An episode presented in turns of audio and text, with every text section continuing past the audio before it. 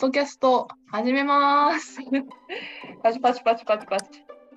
今日はですね、えー海の向こうコーヒーの、えー外回りの、えー藤原と、えーウェブ担当の、えー、まこさんですね、浅井とですね、で、ゲストにですね、えーアマモスアマゾン株式会社の、えー武田さん、代表の武田さんに来ていただきました。というところで、今日は3人でお届けいたします。パチパチパチパチパチパチパチ。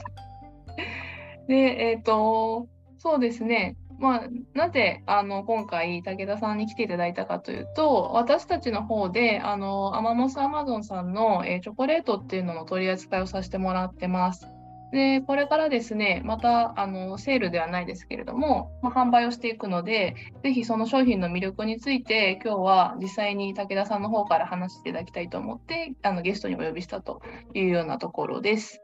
はい、では早速ですけれども武田さんの自己紹介の方お願いいたします。はい、えーこんにちは。私、アマモスアマゾン株式会社の代表の武田と申します。と実はあの会社に加えて NPO 法人クルミンジャポンというのの代表もしておりまして、その NGO と会社と合わせて、えー活動をしてます。え私たちの、えフィールドはブラジルのアマゾンといってもね、実はすごく広くて、あの日本の16倍くらいあるんですね、アマゾン。その中でも私たちはそのアマゾナス州というところでやってます。ありがとうございます。ぜひあのもう私16倍っていうのでマジでっていうところであの驚いておるんですけれどもあのぜひちょっとそこについてはおいおいお話をさせていただこうかとは思いますがあ大丈夫かな？今今ねあ固まってましたよね。今ね待ってましたね。あ、皆さんこれ私たち、ズームを用いて、あのはい、音声配信してますが、固まった状態もこのまま、しております初っ端のでからの皆さんすごいなんかこういう感じ懐かしいですブラジルとかでよくよく雨が降るとネット止まるんでそうなんですか。はい だって今みんな日本にいるはずない日。本にいるはずなのに晴れてるはずなのにって感じなんですけどそうですね。ちょっとその Amazon タイムでお届けしながらとは思っておりますが、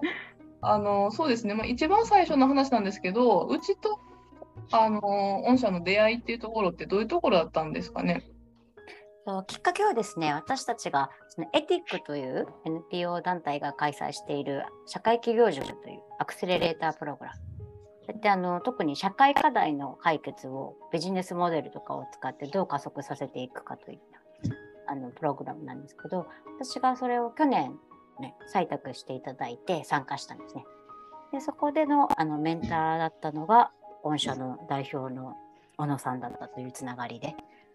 なるほど。あ、はいックさんだったんですね。なるほど。そうなんです。私たち結構、私も現地でこれ始めて、ずっとこう現地のことばっかりやってて、こう日本にじゃあ売ってくぞってなった時に全然まだこうノウハウもわからないし、全然わからないどうしましょうみたいな感じのところで、いろいろ教えてもらいつつ、こう手を差し伸べてもらいつつっていう形で今回に至ったって感じです。その現地で始めたっていうところをおっしゃってましたけど、一番最初からあれなんですかね。カカオっていうところに入っていかれたのか、まあ、もしくはなんかアマゾンっていうところから入っていかれたのかでいうと、どういうところからだったんですか？とですね、さ私たちの今でもあのカカオは手段で、えー一番のメインはアグロフォレストリーの普及なんですね。もともと私もそのアグロフォレストリーの普及で入っていかにあの森林を守りながら農家さんの収入を向上させていくかっていうところで入ってでそのアグロフォレストリーってやっぱすごい世界中で今普及が広められてて多分これを聞いてる方は馴染みがあるのかもしれないですけどその分定着もすごく難しいんですよ。そういうデータもいっぱい出てはいて。なんで難しいかって言ったら手間かかるんですよね。やっぱり。一つのものをあのやってって一つのものを売ってればそれだけいいけどそれ分たくさん覚えなきゃいけないことも多いし売り方も違ったりとかしたりとかじゃあそんだけのじゃあペイがちゃんとあるのか。農家さんってすごい忙しいじゃないか基本。朝も4時から起きて、雨が降ったりあなんかてんあのいろいろ対応しなきゃいけないし。でじゃあそれだけの価値があるのかみたいなことを言うと実際そうじゃないケースが多いから定着しないと。うん。いうところも多いんですよね。うん。だからいかにこう高付加価値をつけてちゃんと適切に流あの通してあげれるかっていうのがすごく大事で特にこうアマゾンって私たちアマゾンって本当さっきも言ったようにすごく広くてすごいいろんな人がいるんですよ。私たちがやってるのは伝統的住人と言われるような川のそばに住んでて携帯も入んないしうん。あの道路もなくてでもすごいバラバラに住んでいる。ほぼ自給自足に近いみたいな人たちもいれば、まあ、一方でこうもう本当と道もあってトラクターもあってみたいなアマゾンの人たちもいるのでうん。なんか本当に一概には言えないんですけど我々の農家さんみたいな本当にこう600キロとか渡るんですよね。農家さんの範囲が。私たちの日本の半分ぐらいに散らばってるみたいな。それがお一つのその私たちのあの範囲なんですけど、はい。あの人たちがじゃあこう売るってすごいやっぱ難しいんですよ。うん市場アクセスがすごくない中でいかにちゃんと売ってあげるか高付加価値をみたいな。ですごい難しくて。こうアマゾンってあのものすごいたくさんの種類の植物がもちろんあるんですけど実際に農家さんが売ってる植物ってもうもう作物って5個ぐらいしかないんですよね実は。へえほとんどがそこにバナナキャッサバ、はいアサイブラジルナッツ、はい。カカオ、はい。これがほとんどを占める。状況うん。の中で、うん。工場がいらない。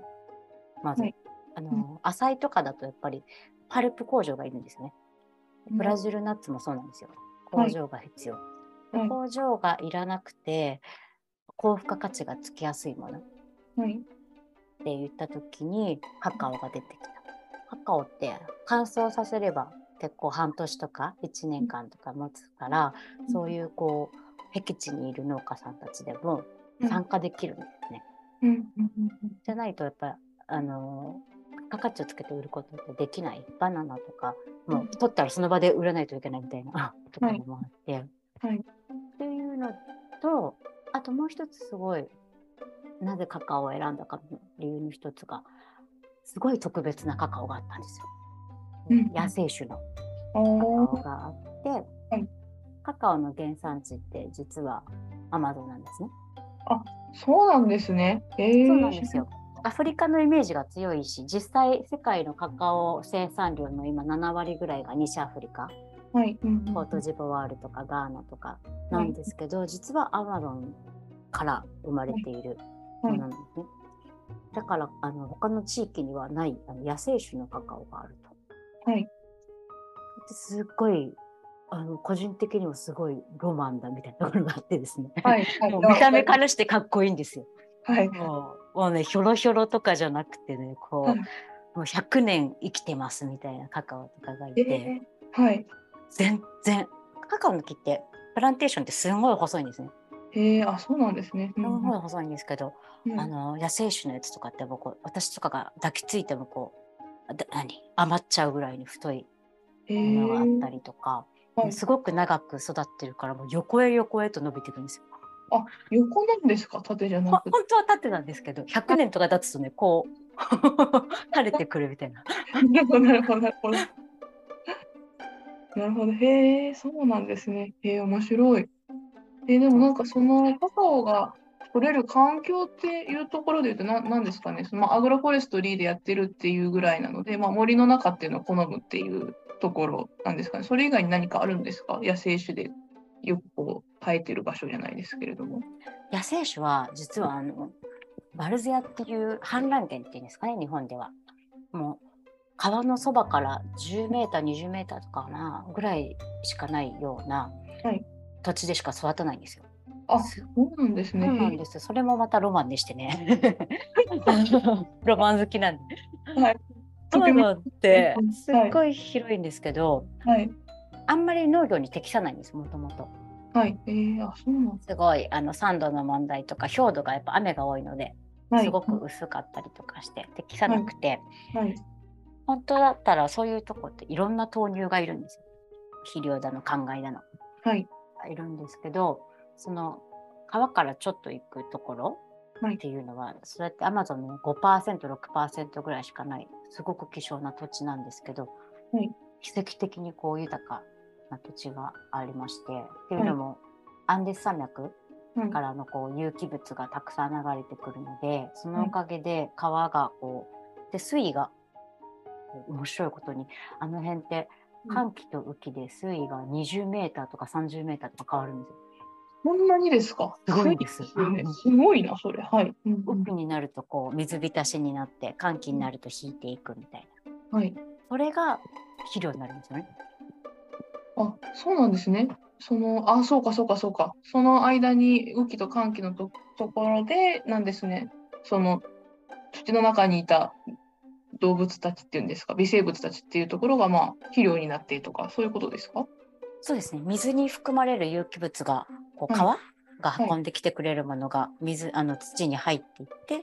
それがあれになるのでだからあの無肥料で育つってカカオの中では実はねすごいオーガニックカカオっていっぱいあるんですけど、はい。でも絶対多分絶対というかほぼほぼ有機肥料入れてるんですよね。あ、そうなんですね。いうケースが非常に多いんですけど、うんその肥料すらいらないいらない。アマゾンの恵みね。恵み川と微生物のみではい。切るってえこんなにかっこいいカカオがあるならみたいな でしかも手つかずだったんですよあ、そうなんですか？じゃあ、そこの生産者、住んでる方も、そこをこう農産物として販売とかも全然されてなかったっていうことなんですか？カカオって実は発酵しないとチョコレートにならないんですねはい。あ、そうなんだ。もう全はい然、このあたり私知らなくって。はい。この発酵が結構あの手間もかかるし味を決めちゃうのあれなんですけど、うんその野生種カカオって多分世の中の農産物もそういう傾向があると思うんですけど原種に近いほど可食部が少なかったりとかしますよね。うんうんうんうん野生種カカオも同じくうん。ハイブリッド品種改良種に比べても半分ぐらいの大きさしかないんですよ。あ、そうなんですね。ごい小さくてはい。で非常にこう経済効率が悪いはい。うんうん悪い上にこうインフラも整ってないところなので、はい誰もそこのカカオを発酵させてチョコレートの材料にしようっていうのを誰もやったことがなかった。なるほど。だからカカオバター、はいすごく安いカカオバター用に、うんあの発酵もさせずに乾燥させて売ってる食べ物にならなかったんですよ。そういうことなんですね。なるほど。へえ。あそれを、とまあ、ロマンを感じられて、ちゃんと商品化させようってされたのが、まあ武田さんたちの取り組みだったってことなんですね。そうすると。はい、そうですね。うん初めてチョコレートになったって感じ。いや、その確かにロマン感じますね。チョコレートになって食べれるようになってるっていうか。そのチョコレートになるまでの流れっていうのをちょっと簡単に教えていただきたいんですけど、今の話だとカカオをまず乾燥させるんですか？カカオを収穫して、収穫してはい、ポットを割るとこう種とこう果肉が出てくるんですね。はい、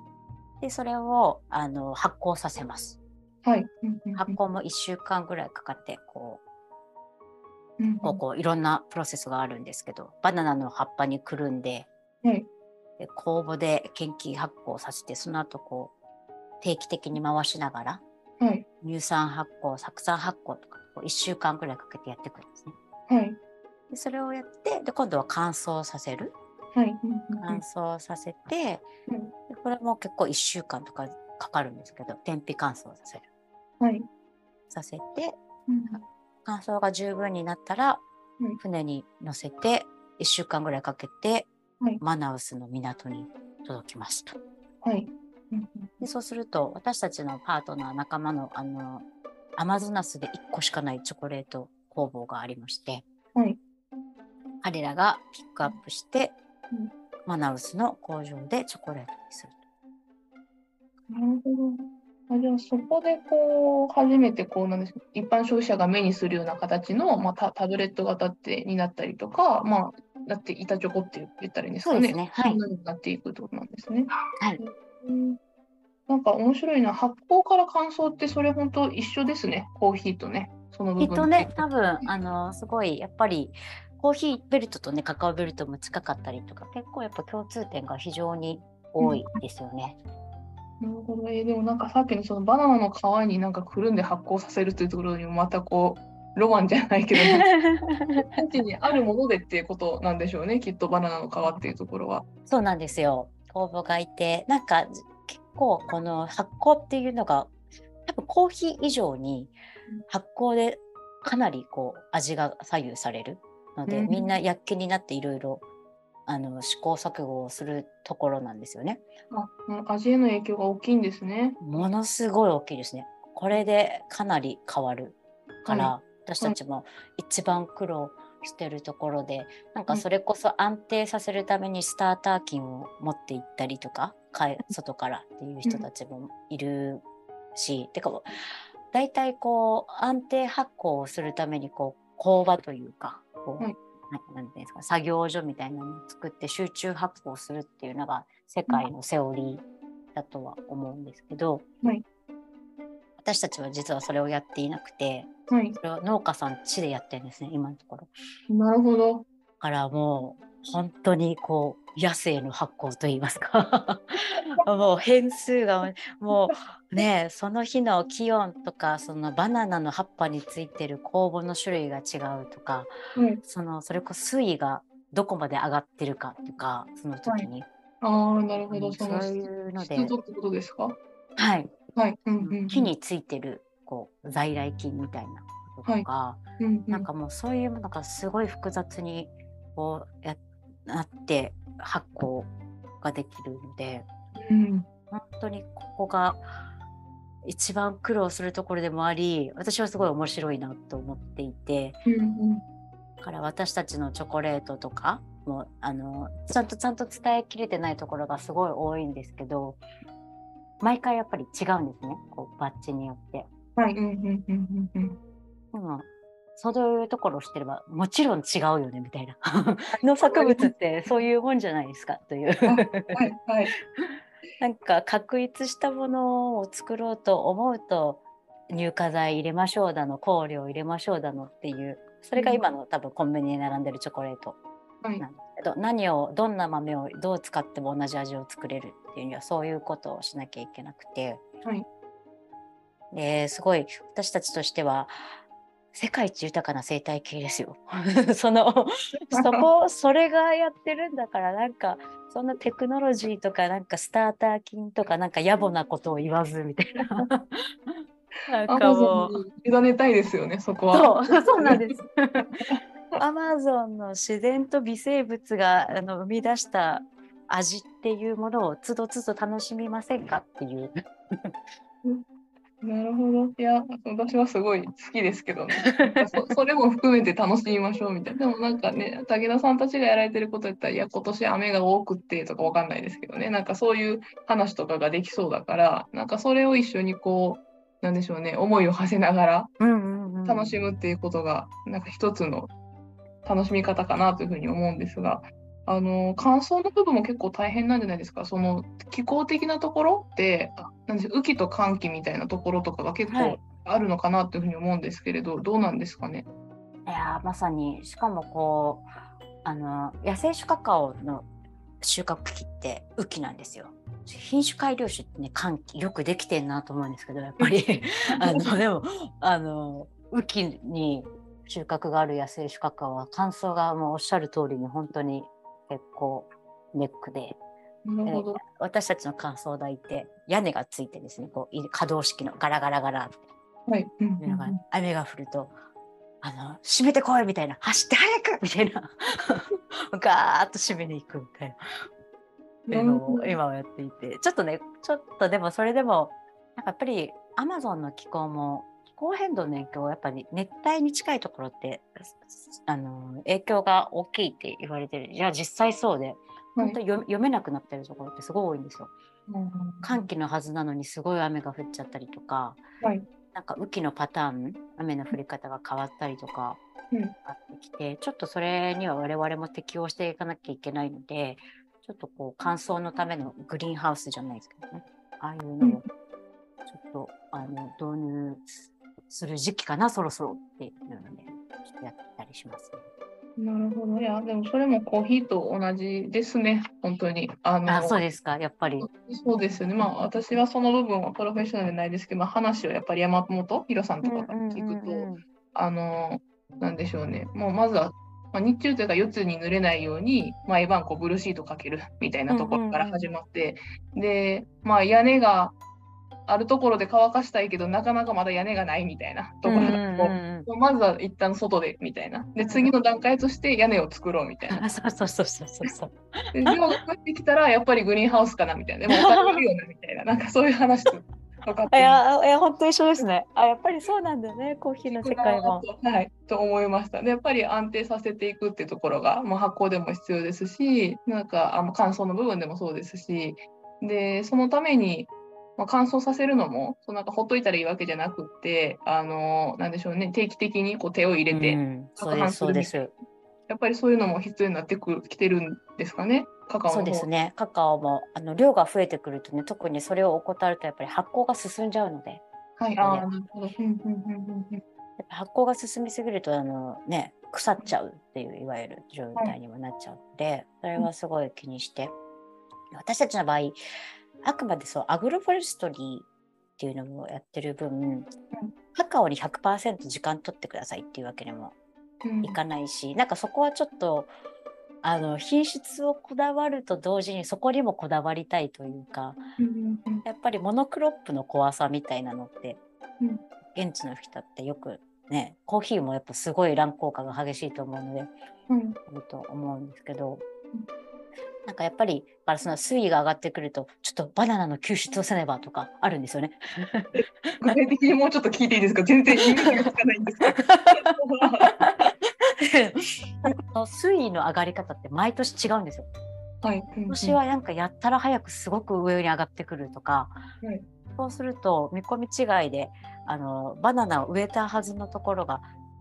腐っちゃうんですよね。だだからそのバナナをあのもう一度こう大きいあれなななんかこうあるじゃないですかこう太いあれを取ってきて、うんキュッとしておけばまた後から使えるんですね。植え替えたりとか。うんなんかそういうのをあの人たちはやっぱやっていかなきゃそのアマゾンの川辺に住む人たちのノウハウってやっぱりその水位に対応するああ、なるほど。すごい重要なスキルなんですね。なるほど。すごいやっぱ2 3 0メートル変わるって結構世界が変わるんですよね。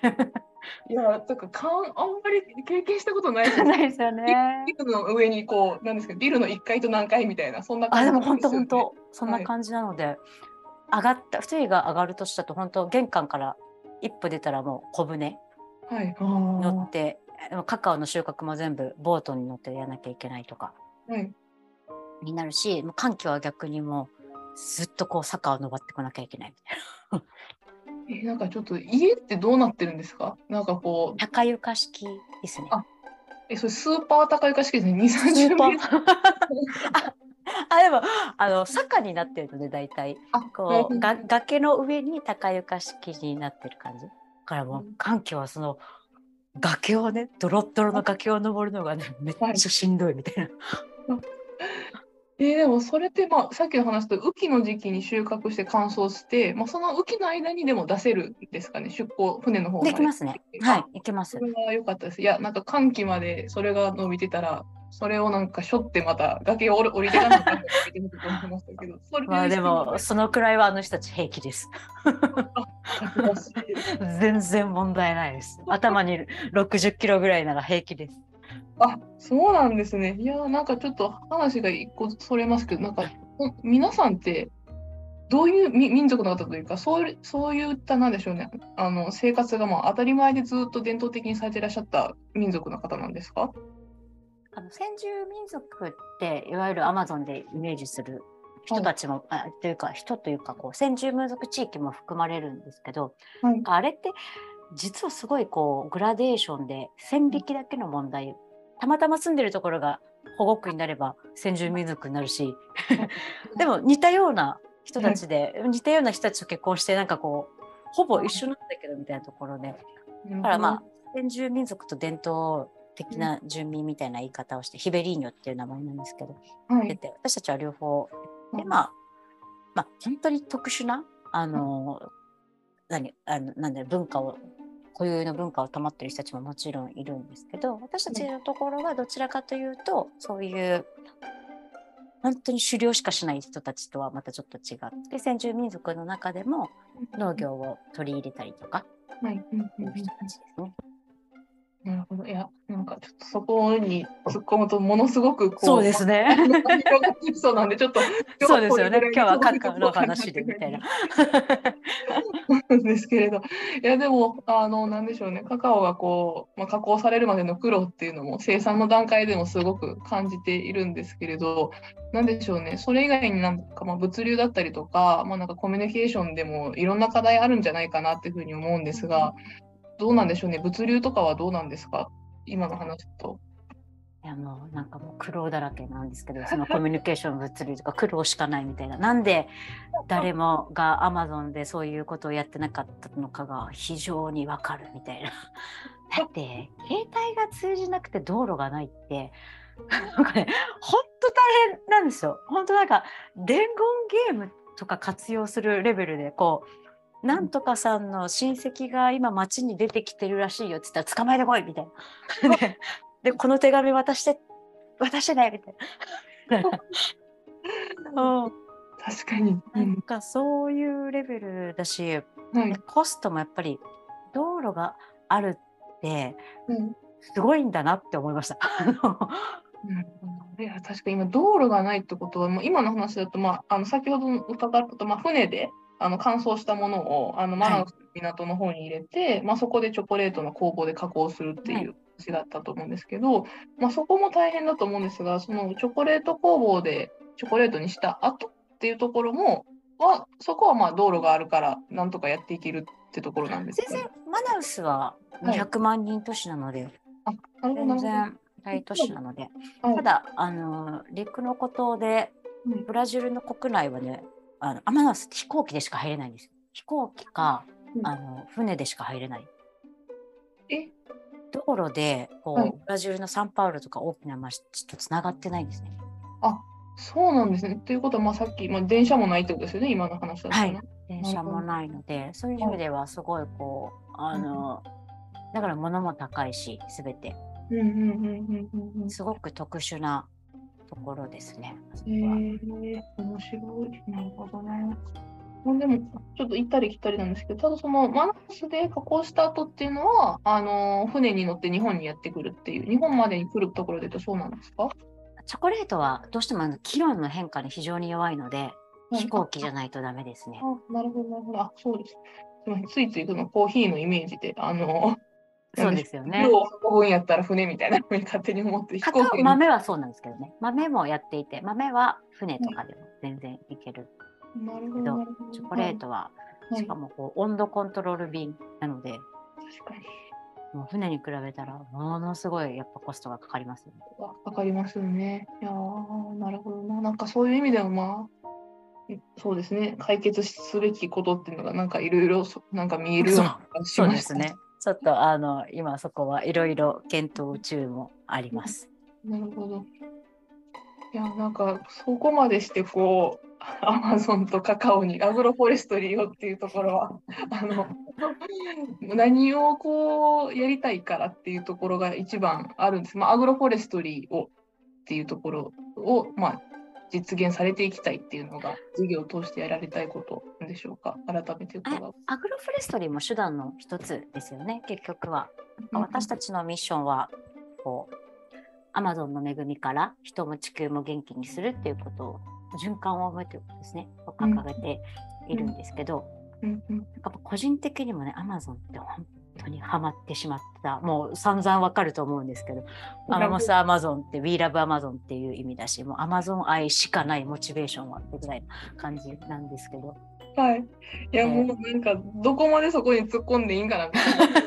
突っ込んだら、もうアマゾンから帰ってこれへんような 気がなかったんですけど、いや、あ教えてください。はい。いや、いや、まなんか、もともとは、本当、うん私結構、あの、前職も国際、あの、協力関係だったし、結構、世界中いろんな、50カ国以上いろんなとこで仕事とか、プライベートでもいろいろ行ってきたんですけど、うんこんなにハマったのは初めてってぐらいですね。もう、ここだというぐらいに私はハマっていて、はいあの自然も人々も文化もなんか全てこう私の人生でのな原点というかはい。生きる指針いいい生き方を教えてくれるというかいうところがありまして。まあそれとは別にもちろんそのアマゾンってやっぱりねご存知の通り地球にとってすごい大事なわけですよ。はい。あの熱帯雨林はその、うん。なぜを買うというとまたすごく長くなるので細かいことは言わないんですけど、まはい。あその気候変動しかり水の循環しかりアマゾンが健全でいることって結構地球の健全性にもかかるよって、うん。実際本当見ていると本当に、あなんか、か人間なんてちっぽけなもんだみたいな。うんっていうぐらいな本当にすごいんですよあそこの市では。はい。なんかただそれがすごいどんどん脅かされているっていうか皆さんもね数年前火災がねアマゾンが燃えているみたいなのすごい問題になったりとかしていまだにやっぱりここ10年ぐらいやあの森林減少ってすごい増えてるんですよねアマゾンに。すっごい増えててうん熱帯ブラジルって世界一のやっぱり森林破壊国なんですよね。うん、まあそうなんだ。はい。そのほとんどがやっぱりアマゾンで起こっている。はい。うん。でその原因ってすごいすごい単純じゃなくてそれこそ場所によって違うんですけど私たちの事業地においてはやっぱりその農家さんがいなくなることが森林破壊を招くうん、なるほど。それはもう少し説明いただくとどうどういうことなんですか？結局ねあのブラジルはもちろんいろんな法律があってそのはい違法伐採しちゃダメだとか、こういうところに大豆作っちゃダメだみたいなのとかもちろんあるんですけど、あんなバカでかいところって結局モニタリング機能がない限り法って機能しないとはい。うん。事実があって、無法地帯うん。でそこでやっぱりそのずっと住んでる私たちは森の番人っていう言い方をするんですけど、うん。彼らがそこにいること自体がすごく抑止力になるんですよね。そういう違法伐採しかり開発業者しかり、はい。うんうんうん。彼ら自身がやっぱねすっごいアマゾン好きなんです私と同様にはい。なんかもう あの本当にすごいいろんな国で仕事してあんだけ田舎の人たちがはい。自分の土地を愛していてはい。うん。街に出たくない子供も若者さえも、はい。うんなんか森と川と暮らす方がいいに決まってんじゃんみたいな。はい。か っこいい。うんそう本当ねすごいんですよ。あの、はいここには全部あるじゃん必要なものはみたいな。ことも分かっていて。うん。だからすごいこう本質的に生存に必要なものとかをよく分かってる。その辺も惚れ込んだ理由の一つなんですけど。はい。うんメンタルも強いなんかえちょっとしたことじゃこうすぐにパニックに陥らないみたいな感じがすごいかっこいいなと、まあちょっと忘れたんですけど。うん。なんか彼らがそれを望んでいるけど結局現金社会ってどうしても入ってきてるんですよ。どこはい。も先住民族だろうが何だろうが入ってきて結局こうお金があれば治せる病気も治せないとかっていう現実を知ってるんですね。実際にやっぱり子供があ今手術をしないと目が見えなくなるどうしようみたいなのとかやっぱりすごい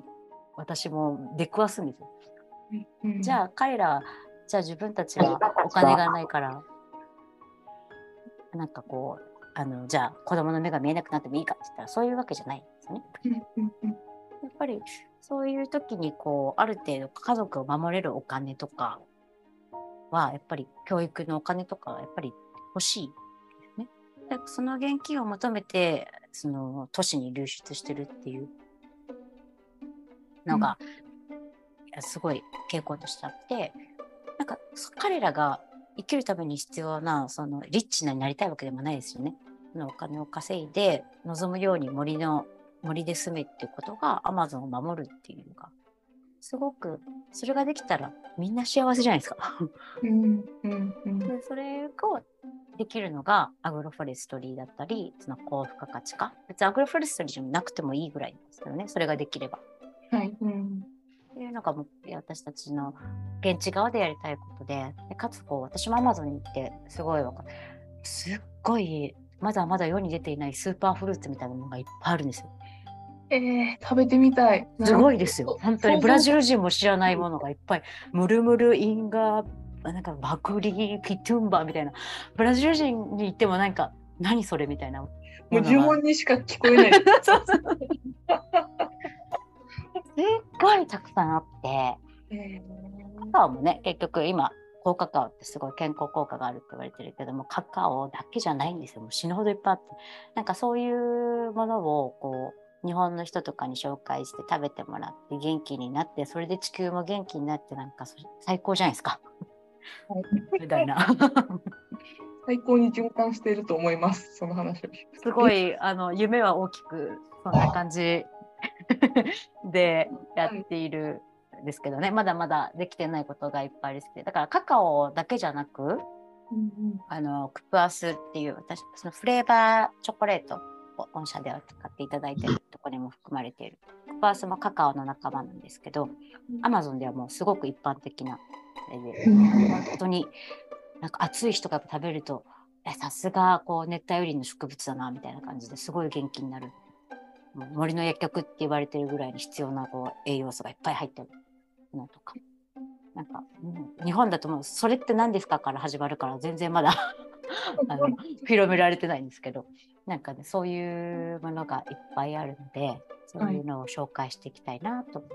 思って。はいいやぜひあの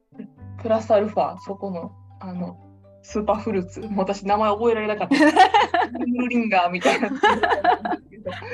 のはまだ販売できてないんでぜひともあの今ある商品をあのご紹介いただくのが一番良いかなと思うんですが、はい、今はあのそうですねチョコレートっていう部類で言ったらどんなシリーズの方があのお持ちなんでしょうか商品としては。私たちチョコレート自体は今8種類ありまして4種類はシンプルにカカオと砂糖とあのパーセンテージが低いやつは、えー、他にもカカオバターとかココナッツミルクが入ってるバージョンと、うん、あとアマゾンフレーバーシリーズっていうのがあってそこにはさっき言ったクプアスがあったり、うん、コーヒー、はい、あのこれもねアマゾンで作っている唯一のコーヒーなんです。あすごいアグロフォレストリーコーヒー。へえー、面白い。なるほど。はい、うんうんうん、あったりあとブラジルナッツっていうこれもあのスーパーフードと言われる一種ですよね。これもアマゾンの領域にしかないナッツ。うん、で、ともう一つあアマゾンチリそちら御社での取り扱いはないんですけどアマゾンチリっていうこうバニワ族という先住民族の人たちが、もう何千年も使っているアマゾンに自生するチリ、ね。なんかあのすごい強そうなチリです。あもうすごいですよ。一一口どころか一つかみどころかなんか数粒でガツンとくるみたいな。そうですね触れてしまったら最後みたいななんか 私鼻血鼻を思い切って間違えて吸い込んだら1週間ぐらい鼻の下がピリピリしました。すいません。ちょっと誰かに意地悪したい気持ちが芽生えたらお願いします。お呼びくださいいつでも。なるほど。それでまあ合計8種類で持ってらっしゃるっていうのとあとはあれですかねカカオニブとかそういったものもあるんですか？はい。カカオニブもその野生種のカカオ。野生種のカカオの特徴の一つってあの苦味がすごい少ないんですよ。えぐみとか、うん、カカオって、うん、カカオニブ健康にいいと言いつつも苦くて食べられないとか高カカオの時も皆さん思う人多いと思うんですけどもう食べてびっくり100%のあのカカオですらうまいというか苦味があんまりない特徴。で、だからローストしなくても食べれる、ナッツ感覚で食べれるっていうカカオニブ。これもカカオニブって今ね、日本でも流行ってるんですけど、ローストしてないものって本当に少ないんですね。あそうなんですね。なるほど。まあ、むしろローストするのが一般的なぐらい、日本としては、市場としてはそういう状況なんですかね。ローストしないとえぐくて食べれないケースが多いので、なんですけど私たちのやつはね割ともうローストせずも食べれてローストしないと一番こう抗酸化作用とか健康カカオのいわゆる健康機能がすごくあの存分に楽しめるので、うん、すごいおすすめですね。へえー、面白いな。なるほど。あとは、あれですかね、業務用みたいな感じでも、今おっしゃったもの以外に何かあるんでしょうか、扱いとしては。全部業務用があってチョコレートの業務用クーベリチュール、ね、があって2部も業務用があってクパースもあの業務用にちょっと大きく販売とか全部扱ってるものは基本的にやってます。なるほど。まあ、うちの方ではあの、まあ、小売店っていうような形なんで、まあ、なんですかね、小売販売用のクラシックシリーズって言って、はい、まあ、あのカカオのパーセンテージが違うものと、あとはまあフレーバーシリーズっていうので、まあ、チリーっていうのを使わせてもらってるっていう、そういう感じで、はい、今は使わせてもらってますが、あの、ちょっと、まこさんすいません、ちょっと話を2人ですけど、去年のバレンタインの時に私たち、まあ、今も扱ってますけどバレンタインの時すごく販売を、まあ、実績ができたというかお客様から引き合いがあったっていうふうに聞いてるんですが。実績ちょっと数字で言うと生々しいんですけど。そうですね。それははい。ケースで12枚入りで、えっと、販売させていただいてで一時期はすぐ入荷したらすぐ売り切れて予約販売になってまた入荷し入荷する前にまた予約が上回ってしまってさらに予約時期が伸びたりっていうぐらいで本当に常に伸びて結局多分目標の倍近くはあのしていただいて本当になんかお客様からもリピーターさんもいらっしゃったりとかして本当になんか反響を受けて私たちもすごくびっくりしたっていう商品で。うんでそのアマゾンの魅力が一緒にね届いたっていうところもあるんでしょうけどなかなかこんな尖ってる チョコレートってまあないかなまあね今そのビントゥーバーっていうのはまあよくね耳にするところでありますけどまあその瓶瓶の瓶瓶ですね瓶の部分がかなりこう尖ってるなっていうところがあったので。あのまあ、さっきのお話だと、まあ、アマゾンカカオの魅力って結構、まあね、今回のお話を通していろいろ伺いましたけど、何でしょうね、まあ、改めて何かお伝えいただくとしたら、どういったところがプラスでありますか？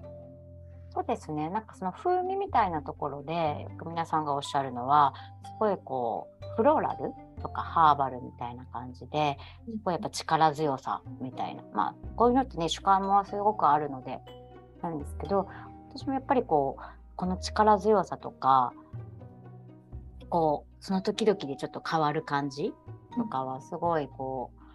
何て言うんですかね本当にチョコレートっていう製品というよりか農作物を食べていると思ってほしいという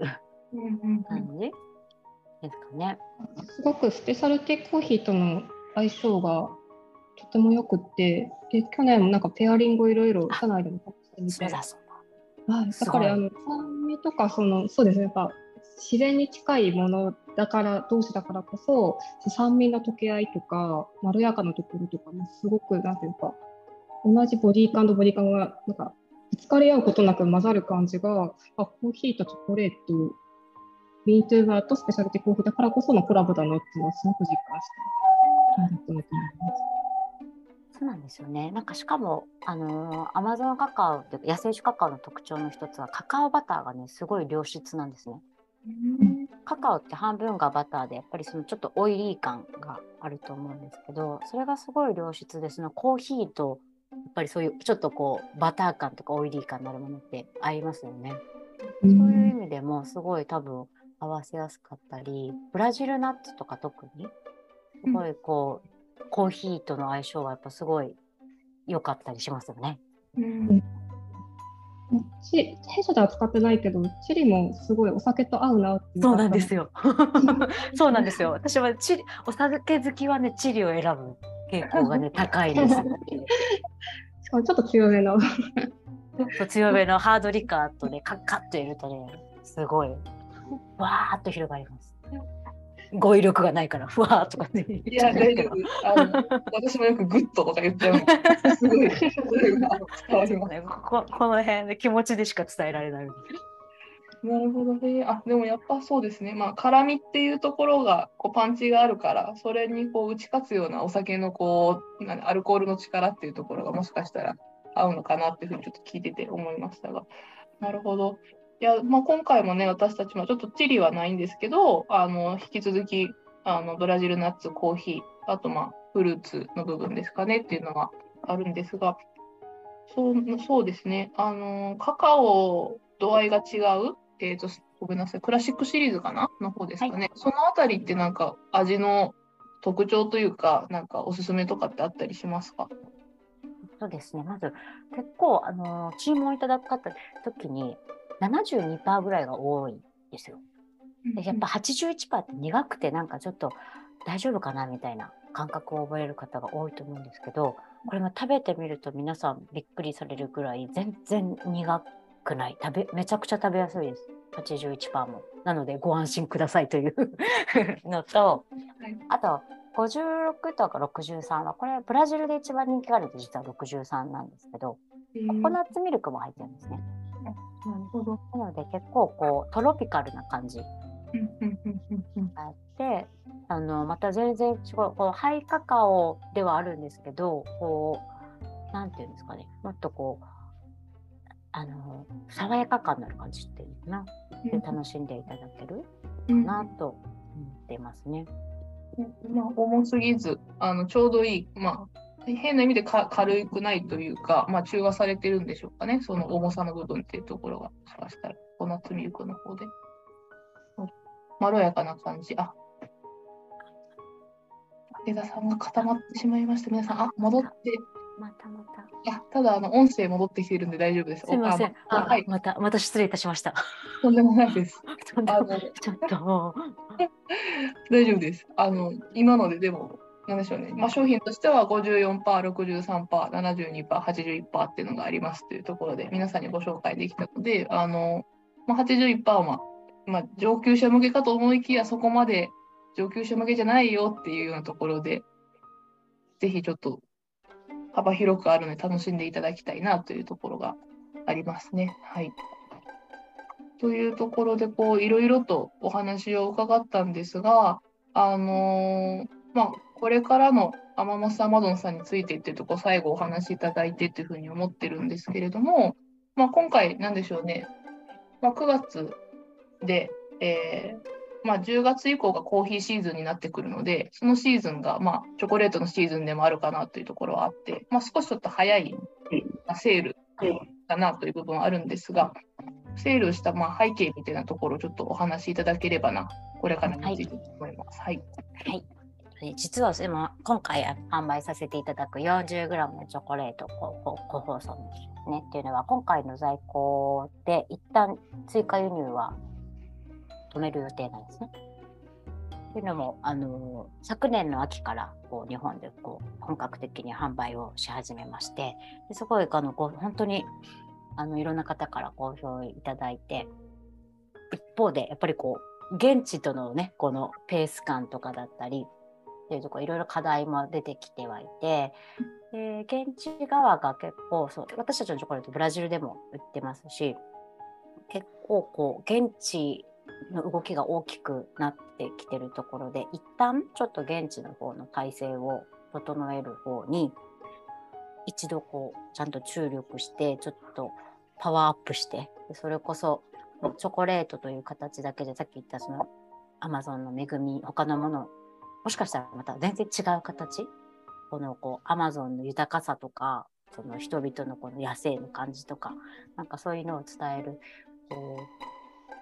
うもうちょっといろんな手段も増やしていってこう日本にまた届けたいなと思っているところなので。なのでちょっと一旦ここでセールでさせていただいてって感じに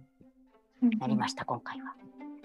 あの生産体制ね、きっと大変なんだろうなっていうところは、あのなんとなく、あの まあ、なんでしょう、さっきのまあ品質をこう維持させるところっていうのも、まあ、ブレを楽しみつつと言いつつも、まあね、量を作るってなるとなかなか、あのちょっと考えるところがあるでしょうしっていうのが、なんでしょうね。いろんな項目においてありそうだなっていうところあのお話を伺ってて思ったので。いや本当にねあのブレを楽しみつつもやっぱりた食べ物として品質はか絶対的に死守しなきゃいけないところでかつまあちょっとコロナの時期も続いてて、ね、ああいう人たちなのでメールの往復でどうにかなる世界ではないじゃないですか。やっぱすごいこう、まあ、いい意味でもすごく動物的な場所なのでうんこうやっぱな仲間になってこうやんないとこう物事って変わっていかないしその本気さと丁寧さがないとあの総崩れするみたいなところもあるので。はい。でもすごい今回のでこうやってあの御社とか結構応援してくれる方がいるということが分かって私はその技術をもうみんなに持って帰ろうと思ってるのでみんな待ってるよ日本の人って。待ってるよ11頑張ろうねっていう。一回11月にブラジルの方に行かれるんでしたかね。12月12月と12月1月2月3月の間に結構2回ぐらい行くかな。その時期はちなみに雨季か寒季かで言ったら雨季の時期大きいです。雨季なんですね。カカオの時期ですね。ちょっとこうみんなあのカカオ関係者とかを集めた集会とかを今予定していて、なるほど。それをやったりとか、現地にね、カカオをもう一回ちょっと見に行ったりとか。うんうんうん。今回何年ぶり、どれぐらいぶりの訪問になるんですか？3年ぶりなんですよ。ちょうど前回もあの行ってる時にコロナがわーっと広がって緊急帰国みたいになっちゃったんで。あじゃあもうこれまで本当に3年間はネットでやり取りをずっと重ねて調整とかいろいろはいズームとかで結構やってたけどやっぱりね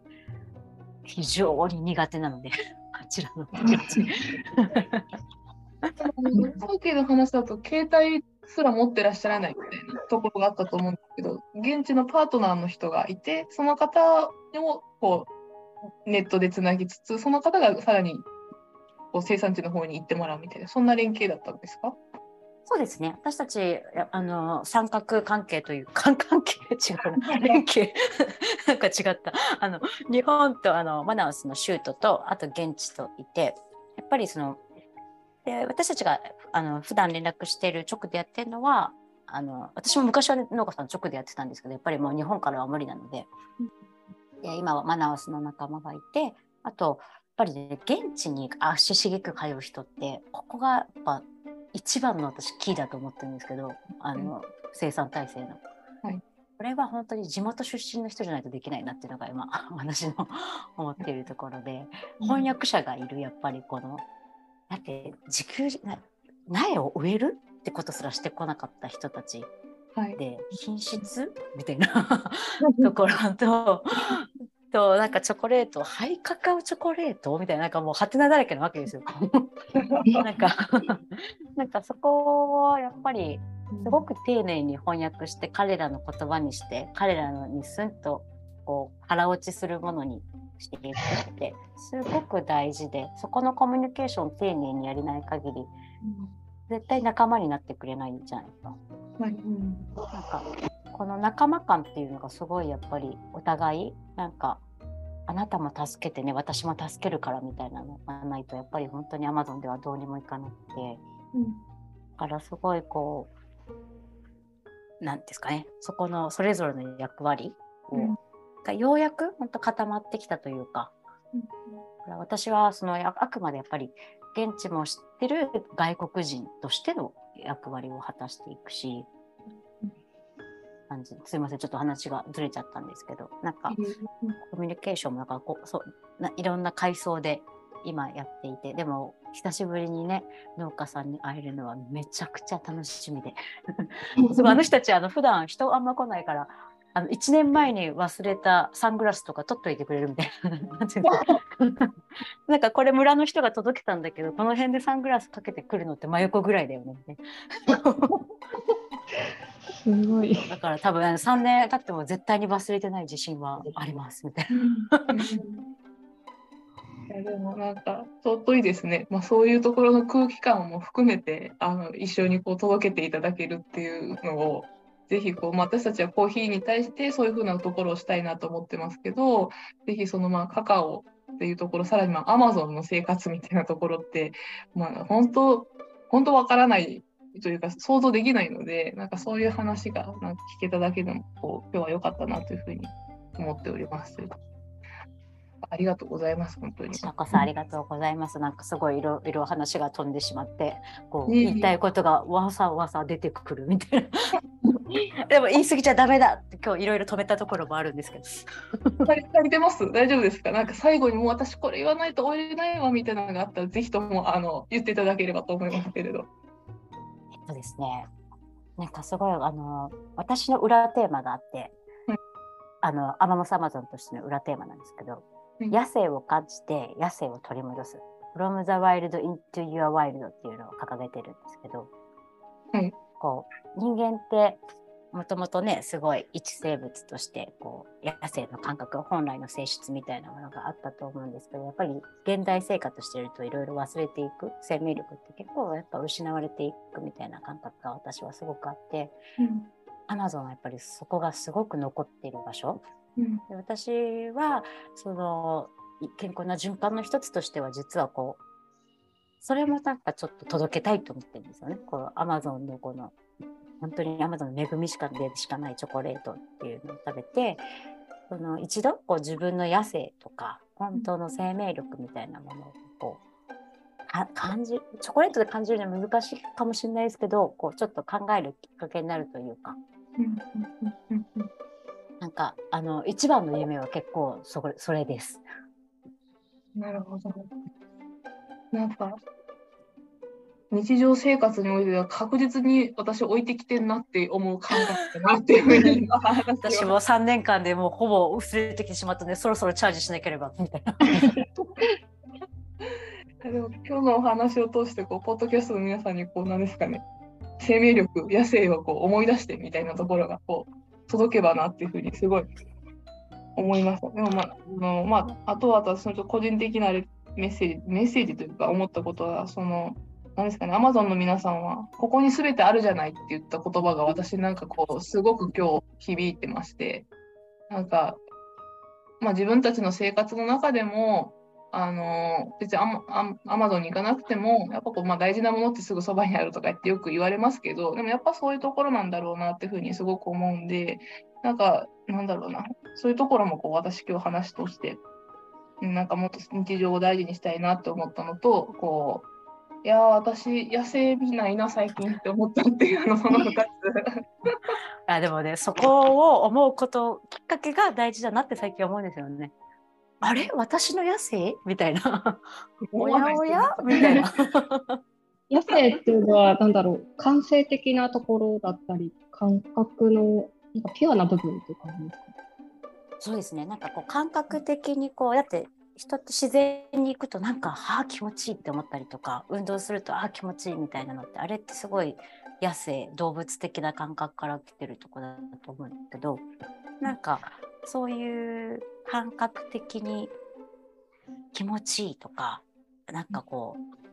なんだろういろんなこう背景とか不安とか将来とかなんかかなんかそんな頭で考えることの不安とかとは別の、も今ある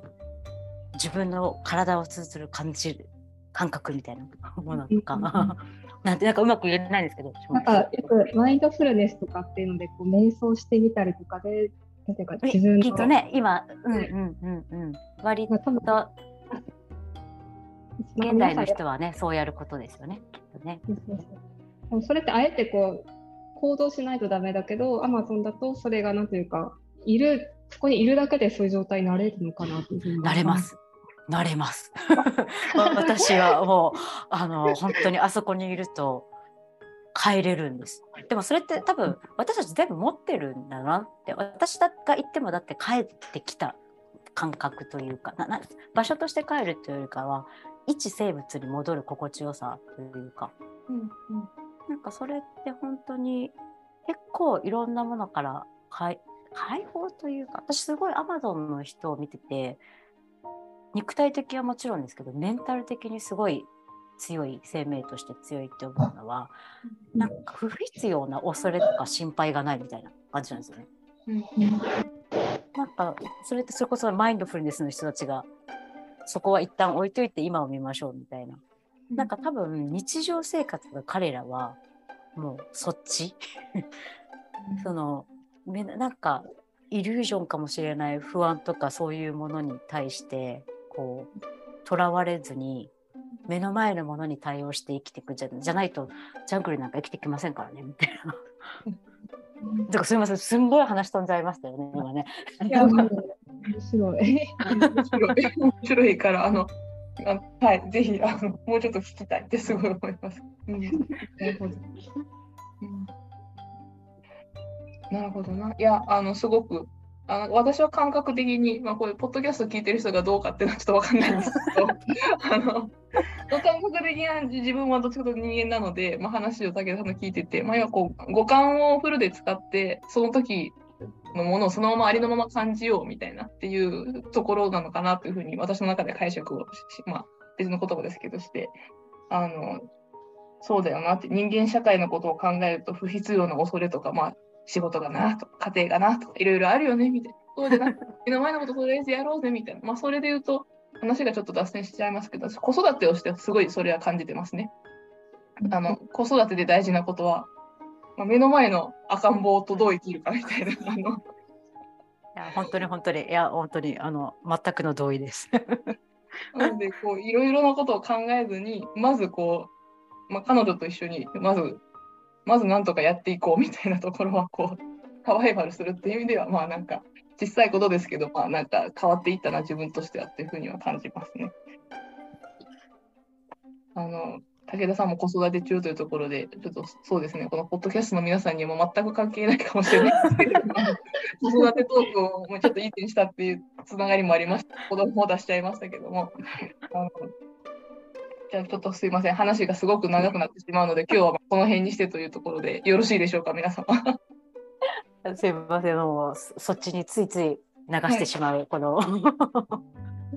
まだいっぱいお話ししたいことあるのでまた別途お話ししましょう。そうですね。で本当にあの今回そのコーヒーと通ずる部分というかアグロフォレストリーっていう切り口もありましたし、まあなんかこう最後の部分であのなんでしょうね。あのまあ彼らと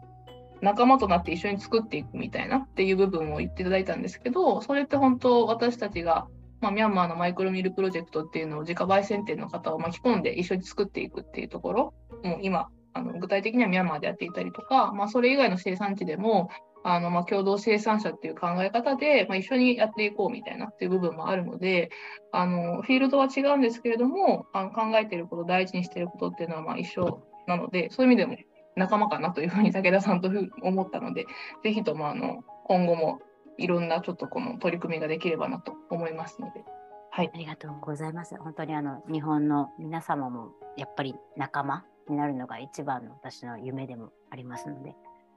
チームアマアマゾン。